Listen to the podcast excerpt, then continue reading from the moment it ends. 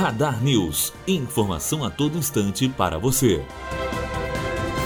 Novos trechos da delação de Carlos Miranda apontam o envolvimento do ex-chefe do Ministério Público do Rio nos esquemas de corrupção de Sérgio Cabral. Segundo Miranda, que era operador financeiro de Cabral, o ex-procurador-geral de Justiça Cláudio Lopes recebia uma mesada do ex-governador. Miranda disse que o ex-governador Sérgio Cabral fez pagamentos ilegais ao ex-procurador-geral de Justiça do Ministério Público do Rio de Janeiro, Cláudio Soares Lopes. Matheus Azevedo, aluno do primeiro ano de jornalismo, direto para a rádio Unifoa, formando para a vida.